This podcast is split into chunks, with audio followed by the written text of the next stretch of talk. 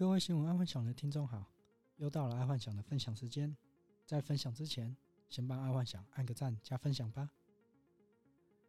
因为这几个星期，爱幻想都忙着照顾染疫的家人，没想到他们在快痊愈的时候，换在爱幻想中了，所以这几天都没办法上网去看一些全球发生的新闻来跟听众分享。不过今天爱幻想。主要是想要跟听众分享一下，美国央行费打算把经济搞烂。应该是说，美国央行费至少他会把股票搞烂。为何爱幻想会这样说？假设这一次的停滞性通膨，美国政府还是慢慢吞吞的反应，可能受灾殃的就是他们。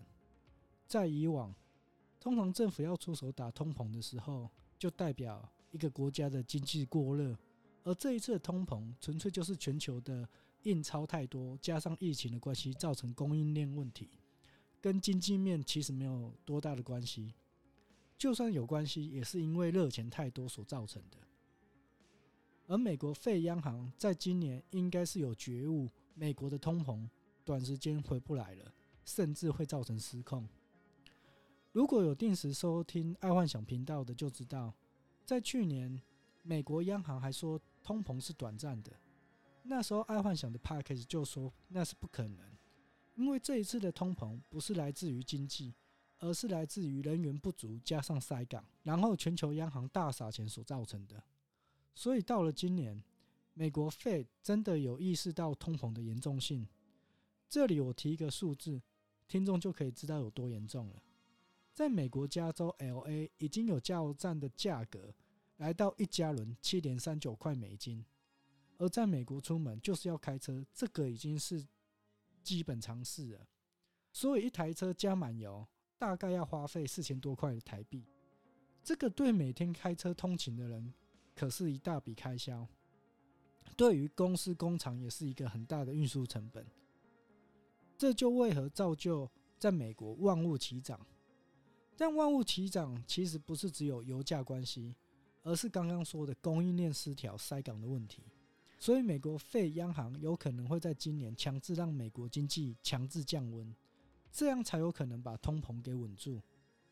那么要让经济强制降温要怎么做？其实很简单，市场最大两个火车头就是股票跟房市，这两个主要指标把它打烂之后，人民没有钱，经济就降温了。但爱幻想意外的是。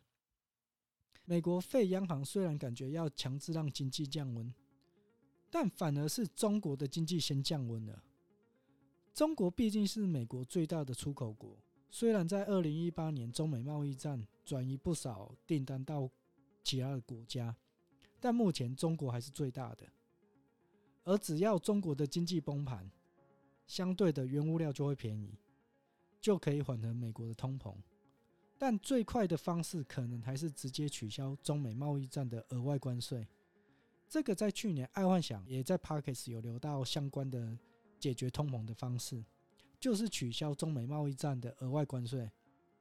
但说真的，爱幻想真的不想要美国取消，毕竟也是因为中美贸易战，台湾自二零一八年就开始享有出口红利，还是希望美国继续中美贸易战的好。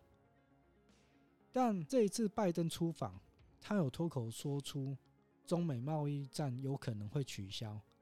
我觉得这是来自于美国自己境内万物齐涨、通膨太严重的原因。好，那今天的爱幻想就跟各位分享到这，记得帮安幻想按个赞加分享哦。然后如果觉得声音怪怪的，是因为我现在是确诊的第三天，所以声音还有点怪怪的。好，那今天就这样喽，晚安，拜拜。